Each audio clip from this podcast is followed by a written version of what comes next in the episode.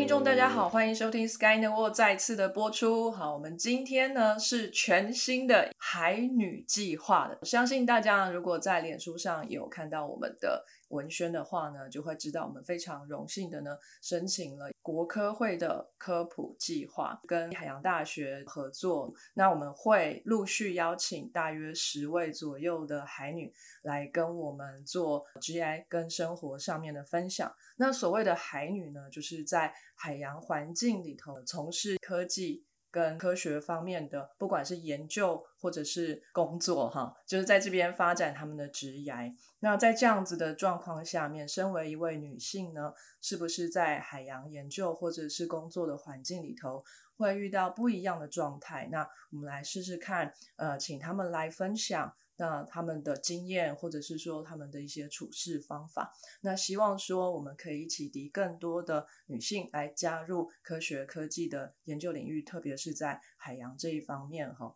今天呢，我们的共同主持人当然一定有呢，就是 海洋大学的计划主持人曾小军助理教授。大家好，我是国立台湾海洋大学海洋环境与生态研究所的助理教授曾小军。然后这次非常高兴能够和 Sky in the World 喜剧性科学合作，获得国科会的补助这个科普计划。那这个活动呢，主要是希望能够提升女性学习科学、科技、工程及数学 STEM 领域的兴趣。那海洋领域呢，涵跨海洋科学、海洋技术、海洋工程和海洋物理或数学模拟的领域，也需要非常多数学专长的人才。但是海洋相关领域呢，一直都以男性为主。所以可能会因此而形成性别偏误。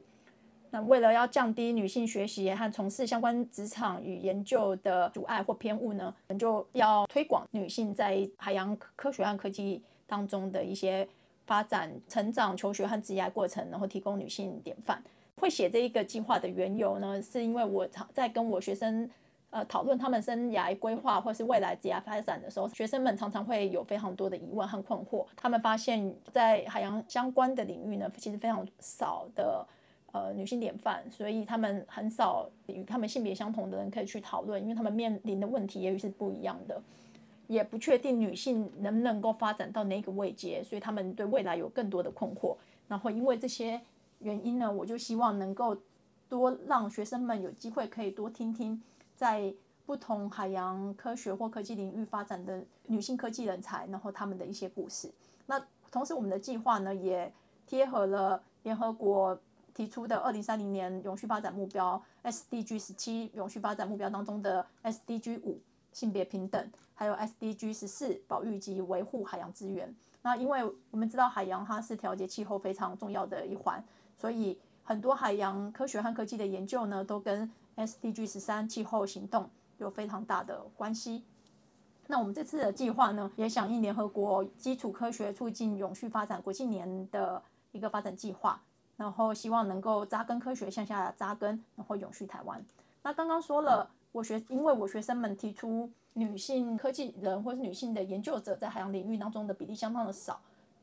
所以我就去查了一下教育部的统计资料，那发现就读自然科学。学门的大专院校女性的百分比，从学士到硕士大概都有百分之三十到四十左右。也就是说，在念硕士和学士的时候呢，班上男女比例大概是六比四或是七比三。可是到博士班的时候呢，女性学生的比例呢就降到百分之二十左右。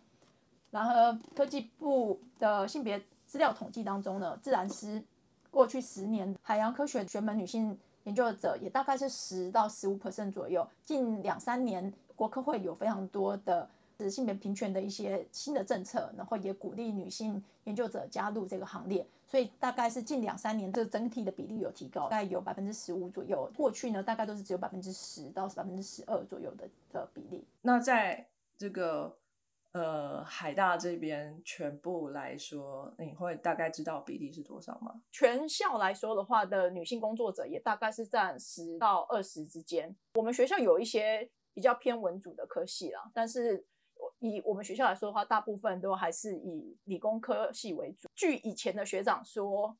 以前的女生比例是更少的，他们可能一个班上只有一个或两个人。这个是不是叫做 underrepresentative？就是说，其实女性的人数呢，当然在这个世界上是一半一半，可是，在你的工作场域里面呢，是九比一的状态啊。我发现其实女生学生的比例其实并不低，女男女生的比例大概是一半一半。近几年有女生比例比较高的状况，但是其实在女性的教师上的比例还是相对比较少。所以我就先去查了一下教育部的一些统计。那教育部在自然科学大专院校女生的比例呢，大概学士还是女生是百分之三十，男生是百分之七十。硕士班也大概是这个比例，只是到博士班的时候，它就会降到百分之十五到百分之二十了。然后研究人员的比例其实只有百分之十到十五，所以其实我在我们所的比例大概就是这个样子，就是女性的工作人员比例大概是只有十到十五 percent 部分。那如果在网上做一个管理职，或者甚至更往上进到政府机关去做一个治理的部分，这个人数是不是又继续更少了呢？啊，今年七月参加了台湾海洋联盟的开幕式，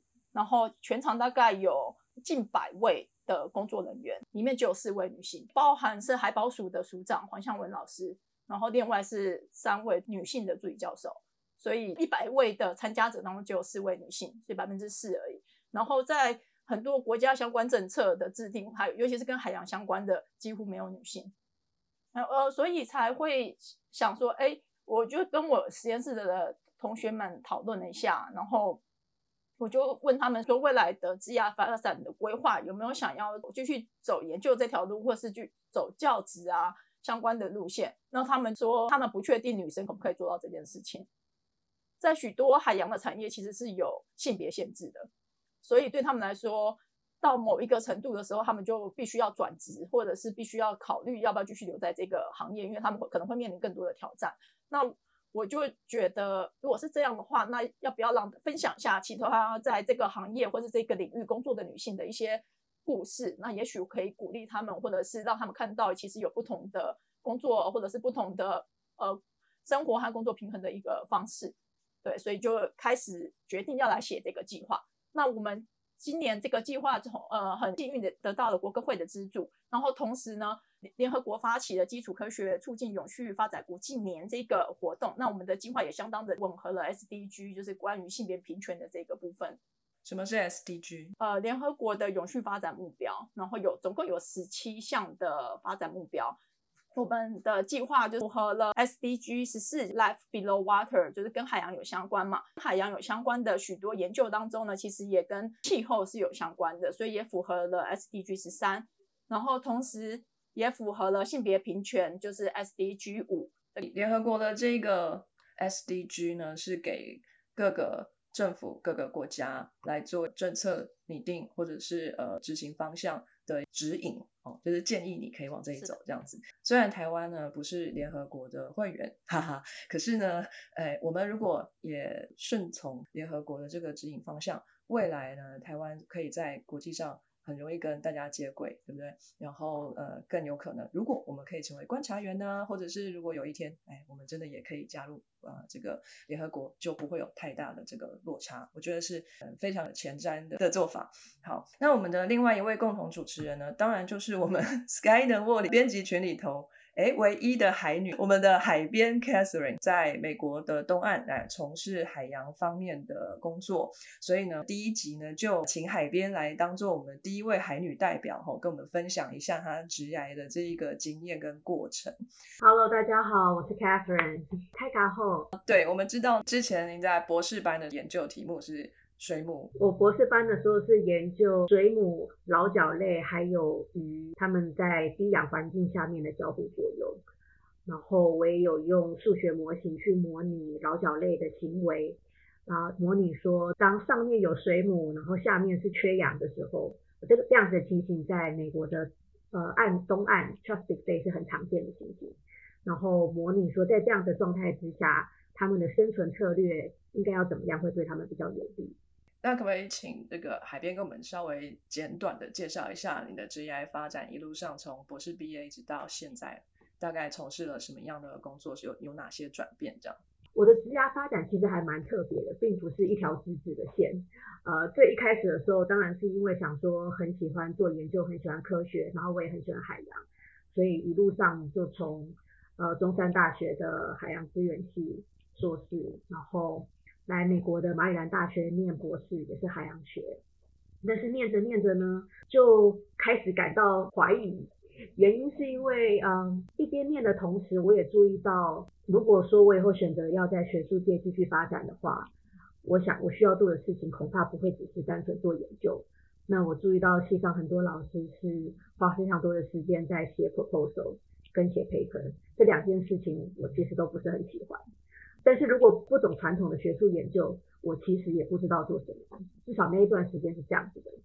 所以我经历在资格考过了之后，大概有半年的怀疑的时间，然后我就最后就决定说，想要再给自己一个机会，看看我可以做些什么。所以我就退一步，回头看自己过去的人生，除了海洋研究以外，还有什么事情是我很喜欢的。然后发现说，嗯，其实我还很喜，我很喜欢跟别人沟通。然后我对于海洋研究的热忱，除了想要知道为什么之外，也真的是很想为环境做些什么改变。然后我发现，如果要达到这样子的效果，只靠很好的研究其实很有限，需要结合众人之力，需要能够影响别人。那我就想说，我过去很喜欢讲话，很喜欢发表，然后做了很多跟演讲啊、辩论之类有关的事情。这会不会可以跟我的海洋的训练结合起来，然后变成某种去影响别人的工具呢？那个时候我也是打一个问号，但是运气非常好，那个时候就美国的大使馆那边有一个计划试出来说要跟美国的环保署做环保合作，是台湾的环保署跟美国的 EPA 国际合作，他们就招募人说希望有会环境科学、会英文又会中文，然后我想哎那不就是我吗？所以我就去了。面试很顺利有上，那做那个政策实习的时候，其实就大开我的眼界，因为那个国际环保合作其实不只是台湾跟美国，它其实牵涉很多亚洲的国家，主题也是非常的广，有水、有土、有空气，就是没有海，但是其他的都有，然后还有教育之类，然后我就看到从很高的 level 上面推行环境政策，真的可以造成很大的影响。然后这个计划又很特别的是，它其实算是一石二鸟，它某种程度上是要借由推行环保政策，然后同时也推进台湾在世界的地位。我就发现说，这政策是一件很有力量的事情。然后我也很喜欢认识很多不一样的人、不一样的学者。所以实习没有多久之后，呃，我就决定申请美国大气海洋署的海洋政策实习。然后去了之后呢，我也非常的喜欢。我在大气海洋署做的是 ecosystem based management，叫生态管理。那生态管理其实它不是只管生态，它其实比较接近 risk management 的概念。它比较像是把很多你想要管的东西，不管是鱼呀、保护动物啊、能源啊，还有人类，它一个很大的精髓是把人类放进去。然后做一个权衡利弊分析，追求的是就整体来说最大的最佳输出，而不是单一项目。就是我们不是追求最多余，也不是追求最环保，也不是追求最有钱，是是追求在一个平衡的状态。那也因为是追求平衡的状态，所以其实就是处处不讨好，需要非常多的沟通跟协调。呃，管鱼的会说这是冲击我们的经济，保护动物的会说你们这样子不够爱护环境。负责人的那个部分，他们也可能会觉得说啊，他的环境受到冲击之类的，所以是需要很多协调，要能够不断的换位思考。我发现做这样子的事情，虽然推动是很慢的，因为你要跟很多人沟通协调，可是，一旦能够推一点点，能够造成的影响是很长远又很巨大。然后我觉得这非常有成就感，而且它其实是需要科学的背景，但是同时要有很多元的训练，然后可以。从不同的角度思考，那我觉得跟我的个性很合。那这个其实是我的职涯上面一大的特色，就是我有第一手的政策的经验，国际的，然后联邦的，然后后来其实也有州政府的。但是呢，在我在做这个海洋政策实习的时候呢，就发生了第二个 在我博士班当中非常重大影响的事情，就是我怀孕了。我其实是在在环保署实习的时候后期发现怀孕的，然后我是在做。大气海洋总署 Marine Policy Fellow 的时候生产当妈妈，那其实那个时候我还没有完成我的博士学位，我资格考过了，Proposal Defense 过了，但是我论文还没有写完。那当下呃把 Fellowship 做完是一件事情，但做完之后是我要怎么样把我的博士论文完成？我生了小孩子之后才发现说哇原来原来 Daycare 那么贵。在我当时的时候，那个大气海洋署总部在 Silver Spring 楼下的 daycare，呃，一个月要两千八美金啊，然后还排不到 waitlist 有呃超过一年。哎，我在美国的薪水一个月只有三千多，哎，所以这就是为什么我那时候就知道，如果我留在呃，我的博士生的薪水是绝对是不够的，博后的也不太够。那虽然说我先生有薪水，可是那时候我们两个才刚结婚，然后又买了房子，有房贷。那如果我我不工作的话，那我们就会很吃紧。最后反正就是衡量说，小孩要送托婴，这样我才有时间可以休息跟写论文。那衡量一下，就最后就决定我可能要做不一样的职涯转换。因为虽然我很喜欢做政策的工作，但政策工作有个缺点就是没有办法用机器代劳。都是要用肉身去出差，用肉身去跟人家沟通，而且那个时候是 COVID 之前，所以也没有什么远距，对，所以都是要人要到场，然后有很多出差，呃，所以就是相对之下是很难带一个小孩去做这样的工作，嗯，然后所以就觉得要职涯要转换，那如果如果说直接。留在博士班拿博士班的薪水，那更是不够。博班的那个薪水一年税前也才两万三呢，而且那是税前扣完税之后就没有了，还不够 付 daycare 的钱。对，如果我回学校继续当 RA 的话，小孩就没有办法送托婴，就只在。最后衡量就是觉得说，那我要另寻出路，又再重新自我审查一次，把我的技能表全部摊开来，想说我可以做不讨厌、最值钱的技能就是。data 跟 program，因为我在博论里面其实有用 MATLAB，然后也有用 R 做一些分析，所以我就用我在博论做的分析，还有我写的那个程式去找数据方面的工作，也算是蛮幸运的，也就转成功了。那个时候第一份工作就是去马里兰州的环保署当统计研究员，我是在那一段时间同时全职工作。然后利用晚上、周末 零碎的时间写论文，在那段时间把博士学位完成的。后来是又回到大气海洋中署做那个渔业统计分析，但是同一个时间 COVID 就来了，所以就呃在就变都是在家工作。那我发现，在可能是因为那段时间是 COVID 的关系，我会觉得我在大气海洋署的统计研究员的工作，跟我在州政府的统计研究员工作很不一样。可能是因为在大气海洋总署的时候，所牵扯到那个数据链非常的庞大，然后我只是这个庞大的数据链里面的其中一个小螺丝，所以其实很少跟别人接触，然后我离决策端很远，做着做就会觉得没有那么有成就感，然后我还是喜欢与人接触的部分，所以后来呃猎人头来找的时候，我就换到了现在这个工作，是在 consulting firm 啊，波子奥文这样。那原本其实还蛮意外，重新回到海洋的过程。我原本会跳到这个 consulting firm，是想说，我觉得我在原本的职位，数据能力的增长其实有有些限制，然后我又离决策很远。我希望能够重新回到跟人有沟通，然后我可以发挥 strategy 跟 policy 方面的训练，然后我希望可以某种程度的影响决定，发挥影响力。那我觉得当 consulting 可以给我这样子的机会跟训练，然后我也想要接触更多不一样的科技。我其实是抱着我可能没有办法做任何环境科学的决心来，我就说没有关系，这可能就是短期的两三年，让我学新的科技、新的技术，那我以后可以再转回环境圈。但是还蛮意外的，其实从我去年八月跳槽到 consulting firm 来所做的，一直都是环境类的工作。呃，比方说有做这个 climate data science，是辅助一个国防类的客户做一些数据分析，然后估计说五十年后、一百年后哪一些地方有哪一些潜在的环境风险，然后我们要提前部署类似政策的导向。更神奇的就是在 networking 的过程当中接触到的就是我现在做的这一份工作。那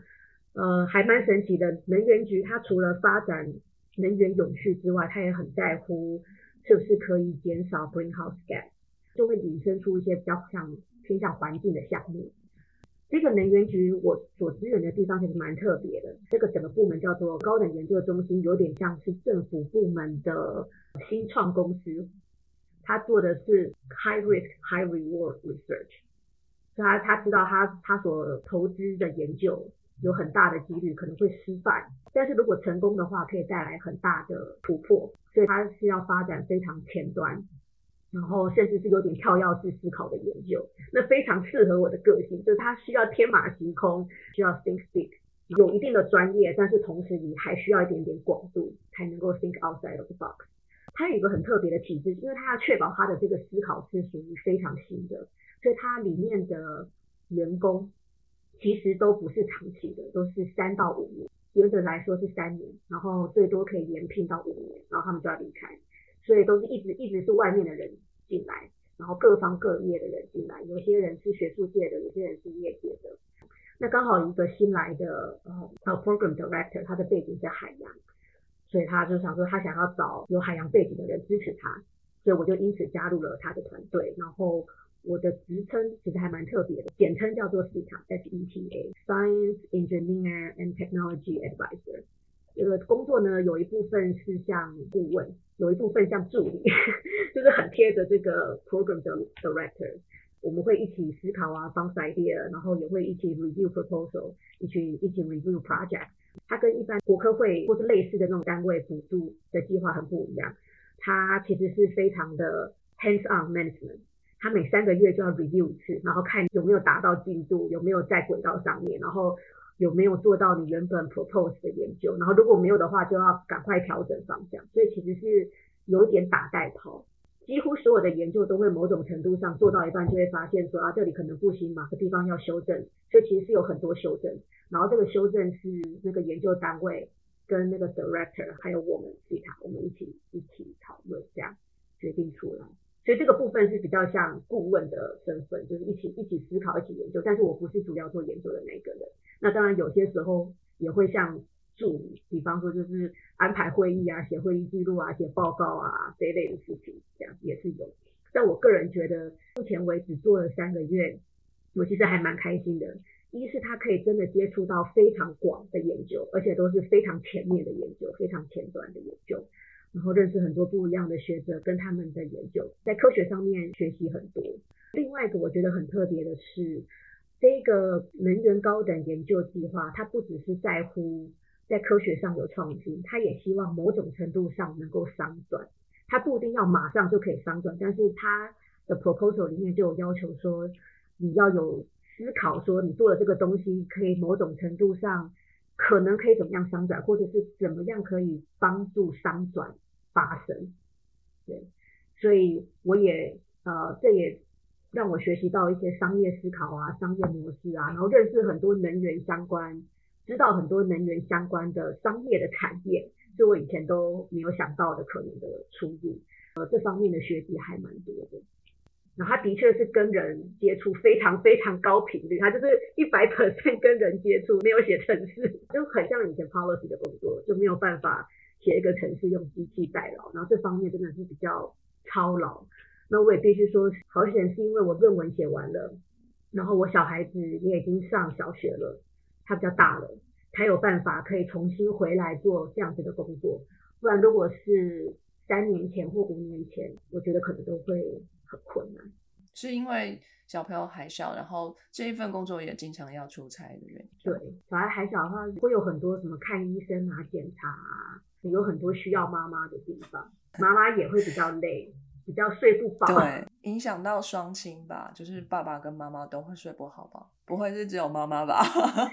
是 影响双亲没有错，但是我觉得影响妈妈多一点，但可能看每个家庭可能不一样。以我们家的情形，我觉得是影响我多一点。原因是因为小孩还非常小的时候，还喝母乳的时候，啊，奶就长在我身上，我能喂，挤出来，我白天挤出来的量其实很少，然后你还要温啊，然后你又还要洗瓶子，所以我觉得亲喂其实是比较不累。所以他还小的时候，晚上起来喝奶，我喂的比例比较高。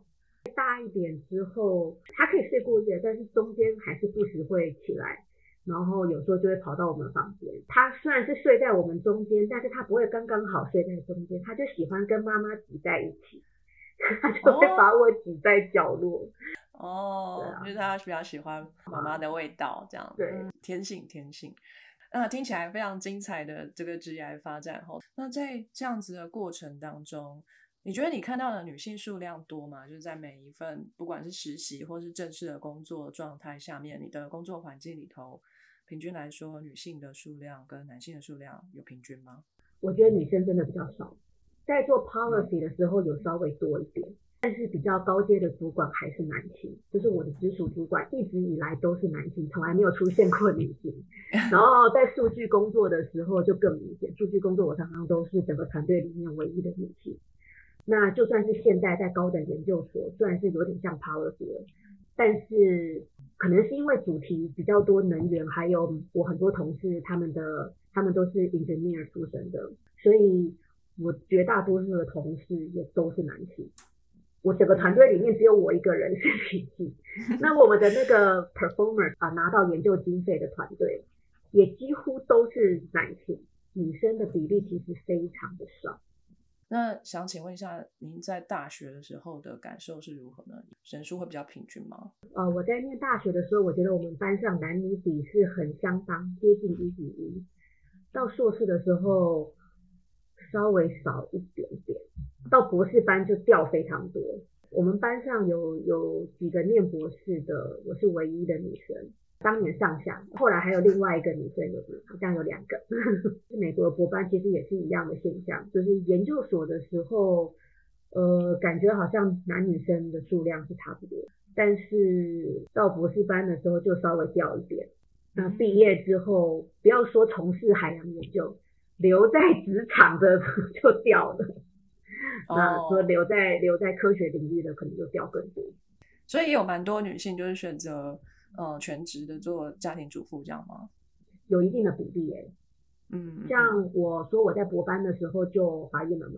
然后我的前后届到我毕业的时候，我知道，呃，在博班怀孕的加我的共是四个，有两个就休学了，然后有一个是改成拿硕士毕业，这样。嗯，那你觉得可能的原因是什么呢？我觉得有两个层面。一个是这个制度上的设计，至少我的学校了，你学生本身是没有育婴假的，当然你可以跟老师商量，但是你要自己去争取，然后有很多的手续。像我后来博班有延毕一年，也是我要去争取，就是我去争取说，哦，因为我怀孕，所以我想要延修。那你要去自己去争取的意思，就是说，一他可能不知道他可以争取，二他可能老师不支持他，那他可能。就没有办法争取到延毕这样，嗯，再来就是托婴的支持，我是唯一我有毕业，然后但是我也是唯一一个是从此全职在工作的。那有全职工作，虽然刚开始比较辛苦，但是优点就是会有裁员，有裁员我就可以托婴，可以请保姆。那到后来的时候，其实是带给我比较多写论文的空间。很多人会说，就是小孩还小的时候都在睡觉，就趁他在睡觉那个时候写。我觉得那是很理想的状态，因为小孩在睡觉的时候，我也很想睡觉，他每天都处在睡眠不足的状态。然后他其实醒着的时间也很长。那小孩还很小的时候，其实很难就自己在旁边一直玩啊，他想要跟妈妈玩啊，所以也没有办法把他放在旁边自己写论文，就真的需要有人帮忙看着。这是托婴的部分，然后再来就是怀孕的时候也会有一些不舒服啊，比方说我有一些同学，他们或许怀孕的过程当中有一些不适，他可能就要就常常要请假安胎这样，然后有时候是他做实验可能会跟怀孕的状况冲突，比方说他或许就不方便跑野外，或者是他就没有办法常常半夜起来轮班。我比较幸运的是，我怀孕的时候我的实验已经做完了。我我有些实验是也是 field research，那我在做野外实验的时候，在研究团上面的时候，就是要轮十二小时的班啊，而且我常常是轮夜班，好就算是轮白班好了，十二小时也是很体力上也是很 demanding 的工作，有的时候也要常常处理接触化学药剂啊之类，就是严格上来说，对于怀孕的状况不是那么的方便。哎，怀孕还可以上研究船吗？这这是合法吗？我不晓得有没有特别规定，应该是自己衡量，他觉得可不可以吧。我之前有碰到研究助理，他是已经生完了，然后呃在哺乳，那他就自己住一间。通常我们是要两个人一间，但是他就自己住一间，这样可以方便把他挤奶这样子。他小孩带上去？没有没有挤奶挤奶，然后挤着然后挤起来这样子。对啊，小孩不能带，这也是另外一个困难。对，嗯，所以那个那个研究助理，他生小孩之后，她有做一次还两次的传奇，我有点忘记了。然后后来她就他就辞职了，她就当全职妈妈。对啊，真的太辛苦了。做海洋研究可能跟其他领域比较不一样的地方，就是你可能会有一段期间会要在研究船上面，这跟一般的出差不太一样，因为你就是与世隔绝，完全音讯全无的状态这样子。虽然说研究船上面有的会有那个卫星讯号，就是还是可以上网，某种程度上还是可以跟外界连接。可是我觉得跟一般出差最大的不不同是，如果是一般出差，你还有可能带一个保姆，然后把你小孩带去。如果小孩真的很小的话，其实我现在就常常看到有人是这样，然后带带一个保姆，然后带一个小孩去开会。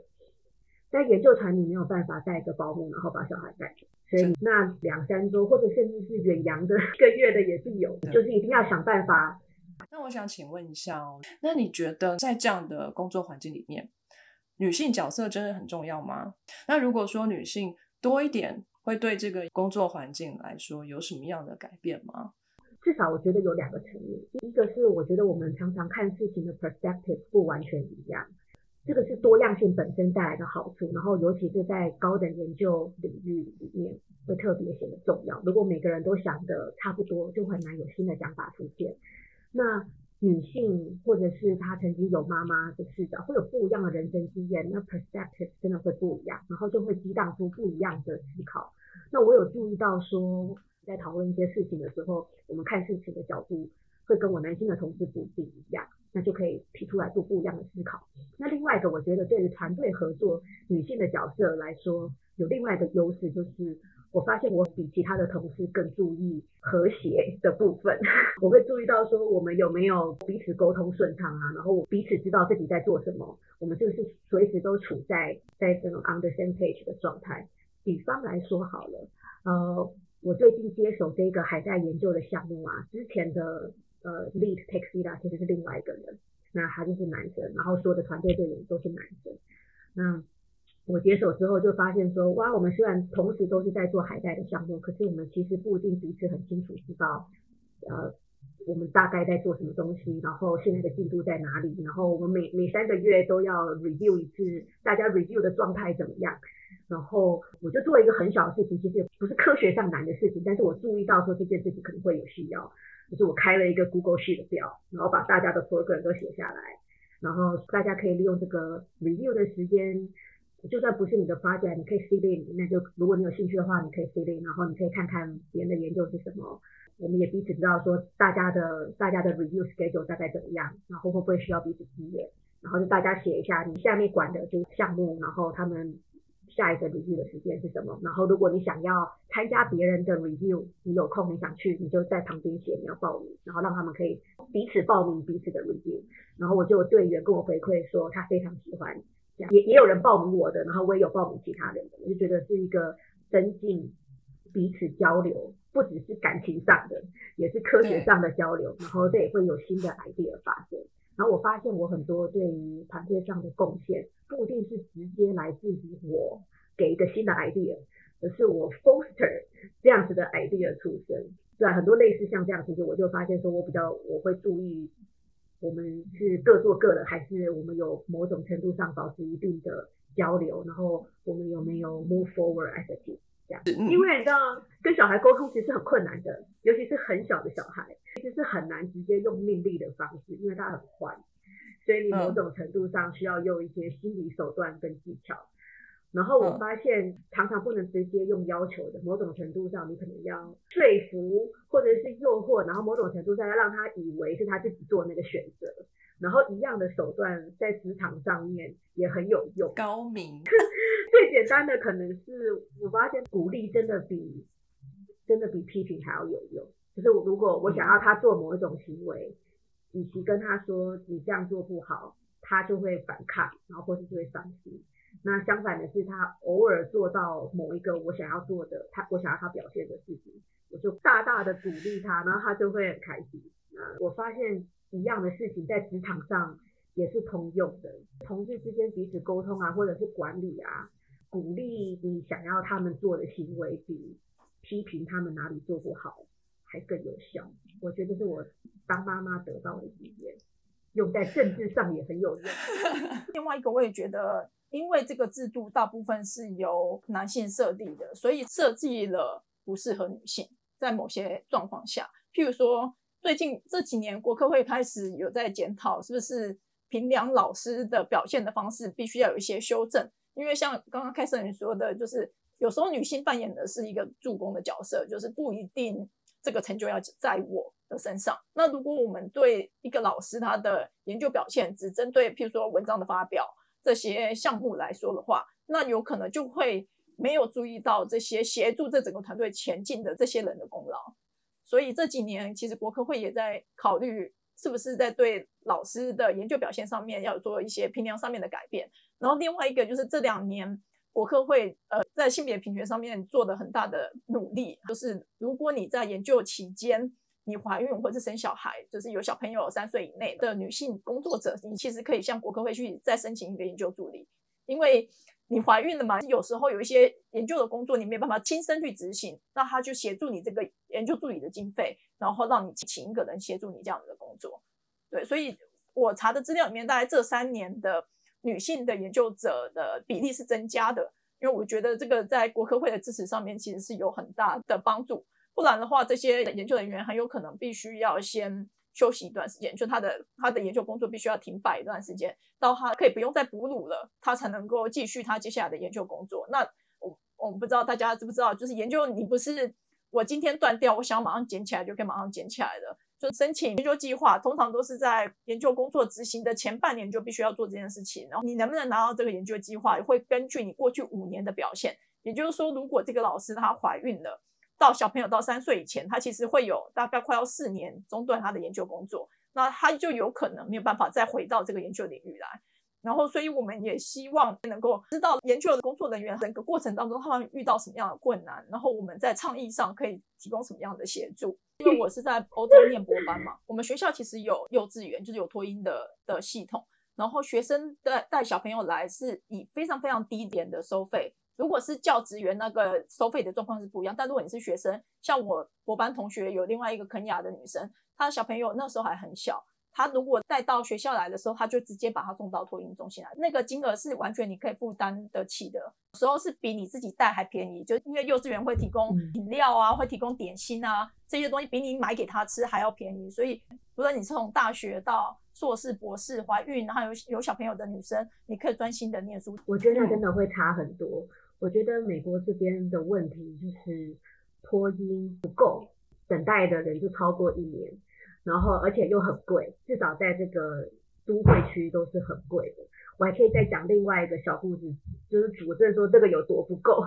我们家附近的一个 daycare 我很喜欢，它是连锁的，所以我家附近的那一个还在盖，还没有盖好的时候，它的那个 waitlist 就已经两百人，我是用了一点心机才卡进去的。因为它是连锁嘛，它有一些分校是在比较相对偏远的地方。然后我小朋友那个时候已经两岁多，就两岁以上之后会比较容易排到。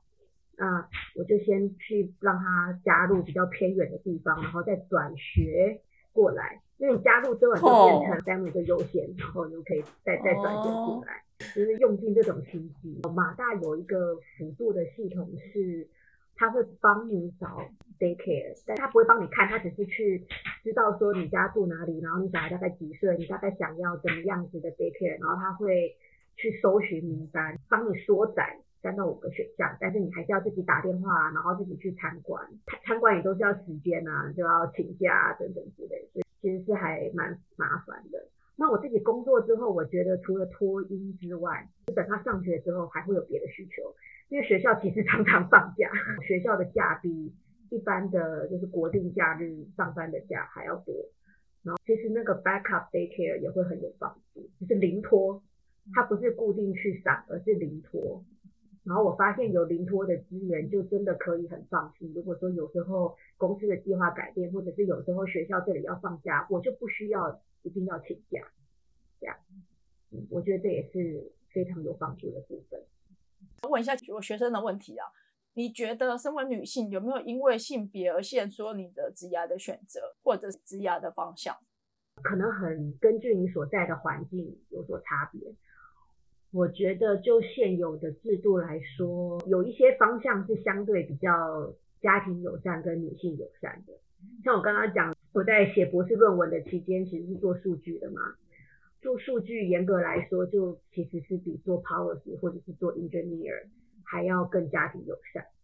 因为至少在 COVID 前，远距工作还不是那么盛行的时候，数据工作就已经是呃常常都是处在远距的状态。那它就可以很弹性，然后它也可以用机器写个程式 automate，呃，比较容易自动化，薪水也算也是不错，所以我觉得它这个领域算是对女性十分友善。然后我还留在 data science 的时候碰到的女同事，其实比现在在做能源高等研究还要多。而且我有发现有越来越多，我也碰碰到不少女生的同学，她们后来就转职去做数据，我觉得可以理解。在男性很多的领域，假设是能力都是相当的状态之下，制度设计上有时候就会有一点点不方便。从很小的东西，比方说社交啦，用 consulting firm 来说的话，其实是蛮吃社交的。那如果是在一个男性很多的场域，他们常做的社交有一些不一定那么女性友善，就完全是很看个人啊。如果说你刚好喜欢看球赛啊、运动，呢或许就还好。有的时候是男性的常常会出现那种 happy hour，就是下班之后去喝酒。这个在 COVID 前很盛行，现在比较还好。对妈妈非常的不友善。如果是女生的话，我们做 networking event 就比较会倾向，比方说我们就 brown back lunch 这样。就是大家都是上班的时间，然后不要不要约下班喝酒。就算你也是喜欢下班喝酒哈，又还有另外一个就是可能会增加性骚扰的机会，就是很难拿捏那个比例耶。比方说像我刚刚说，我这个工作是有时候像顾问，有时候像助理，然后都是男同事，老板也是男生，其实是很长时间都是要靠得很近的相处的。那如果一直都处在说全部都是男的，只有你一个女生的状态，会有种幽微的怪怪的感觉。我也不晓得该怎么形容。我觉得不是只有我 awkward，男生同事搞不好也 awkward，就是他们本来是一群男生，他们的行为模式可能就会要有一点点不一样，然后好像两个人都有点不太习惯，需要一段时间协调适应。我刚刚前面讲了，就是我觉得女性典范的重要。其实我觉得不只是给就是女女学生或是比较年轻的学子们有一个仰望的对象之外，我觉得也是一个打破目前制度的那一个人。因为如果都没有女性出现的话，你其实不知道你的系统出什么问题。然后开始有女生加入的时候，就会开始发现有这样的状况。第一个女生可能会觉得非常 awkward，可是这个人数逐渐增加的时候，他其实可以慢慢的改变游戏规则。就是刚加入这个所的时候，有一次参加所上的聚餐。同事们都稀办参加，大家吃饭聊天呐，很开心，反正都是大家混在一起的。然后后来老师们要来讨论重要的工作上的议题，所以就有一个老师直接说：“好了，我们现在要讨论重要议题的，你们女生坐旁边，因为大部分带稀办的都是师母啊，但他们没有考虑到我是他的同事，所以他就很习惯的讲出这句话来。我那时候当时只是觉得很好笑，就是啊，所以我现在我要坐在哪一个地方？”你的系统里面必须要有这样子的人出现，你他们才会发现哦，这个系统大家原本那样子的想法是不对的。像是我有的比较年长的同事会去指责年轻的同事为什么必须要提早离开去接小孩，他觉得这个是女性的工作。我也觉得这件事情是不对的，但是在他们那个 generation 也许是那样子的的分工，所以他们其实并不觉得这样子的状态是什么奇怪。如果有年轻的女生，譬如说她硕士班要准备毕业了，然后接下来她不确定自己呢适不适合继续往学术这条路发展，然后你会给这个学生什么样的建议呢？原则上来说，我都还蛮鼓励试试看的，因为假设他是对科学很有兴趣，对研究很喜欢的话，我原则上都是觉得鼓励试试看，因为他念了之后才知道自己是不是想要走学术，是不是适合。假设他念了跟我一样，觉得或许没有那么适合，还是可以有很多其他的出路。但是他如果想要做学术的话，就是一定要有博士学位。所以我原则上都是觉得鼓励，就是先把该有的证书、该有的门票都先握在手上。那要不要进门？哈，就是另外一个考量。哎，我想要补充一个，就是刚刚你说女生多了之后，有些游戏规则才有改变的机会。我就想到最近跟我老板的一个对谈。就是之前我们办了一个 workshop 的时候，就有两个研究人员，他们是带保姆还有小孩子来的。但是我们的 event planner 虽然是女生，但是她没有小孩，没有特别思考这件事情，她的反应其实还蛮负面的，是觉得说，哎，他们干嘛不要待在家就好了？为什么还要这么麻烦？然后带个保姆，然后带小孩来这样？这样很令人伤心呢。人家这么努力，都还要来跟你 meeting，然后你这样讲，好过分呢。对啊，就是这样子的言论，其实我不时都会听到，然后有时候不一定是完全来自于。对啊，蛮可惜。但重点是，就是后来我们过了一阵子，我们又要办一个别的研讨会了，就有别的男性的同事提到说，哦，他小孩子还小，他跟他太太讨论一下。然后我的主管也说，哦，他觉得他的小孩虽然大了，可是其实应该会对这个主题很有兴趣。然后我就顺水推舟。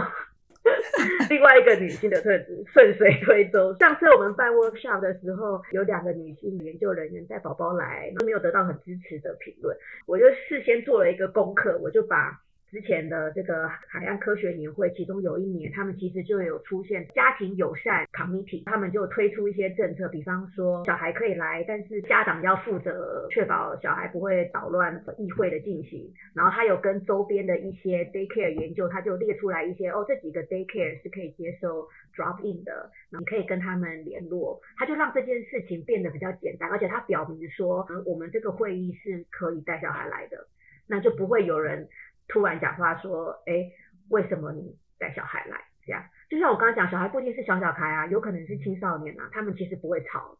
然后我也看过有一些人是带小小孩，他们其实父母其实都很克制，哎，他们都是抱着小孩，然后站在最后面，然后如果小孩真的哭起来，他们就走出去。其实真的也没有吵到谁，然后只是需要整个环境是。更 supportive，然后不要用异样的眼光看待。对，这样子才会让大家看到这个需求，然后在安排活动的时候，可以让大家更方便一点。如果说我们的 PowerPoint 的 slide 的字形做大一点，因为我们当场有很资深的老师，哈，眼睛不太好看不太到，那你愿意为他放大？那这小朋友是有需求的，有人要带小孩，那。你是不是要提供一个可以让人家托小孩的地方，那人家就可以专心来开会？这是不是大会应该要考虑到的事情呢？那以前因为都是男性的环境。很少这样的事情发生，现在就应该要知道了这件事情，然后做一些处理。其实就是多元性别、多元需求出现的时候，这个环境才会对不一样的角色有更多的呃友善的措施。哦，那个大会还有做这个哺乳室，它有确保有一间是可以哺乳的，而且那个哺乳室里面是不是那种随便一个会议室空出来给你当哺乳室，是有水槽、有冰箱。我觉得一个对女性友善的工作环境。并不是要求女生在各方面都要假装跟男生一模一样。我觉得早期有点像是这样子。我觉得我以前念博班出来也是这样啊，就是好像要想尽办法证明说我跟我的男同事完全一模一样，完全不需要给我特殊的待遇。我要仿佛没有小孩，也不需要哺乳，然后怀孕的时候也不会想吐，然后。太难，我那时候其实真的很惊哎。其实我每天早上进去就是先去厕所吐，然后再假装没事，然后出去。其实前期的时候就是又想吐又想睡，这样好辛苦，不容易。然后我觉得一个比较 supportive 的环境是大家可以思考说我们可以怎么样更 inclusive。有的时候其实只是一点点调整，也没有伤害谁的权益啊。比方我刚刚说有个母乳室，也没有伤害任何男性同事的权益啊。但是在哺乳的妈妈就可以参加，或者是有 daycare 也是一样，然后，或者是告诉大家说，我们这个是母婴友善的聚会，这样就至少会减少对于带着宝宝来的研究人员异样的眼光。我相信有，如果女生越来越感觉到说，哎，她其实不需要假装自己是男的，她的家庭或者是生理、心理的需求也是被支持的，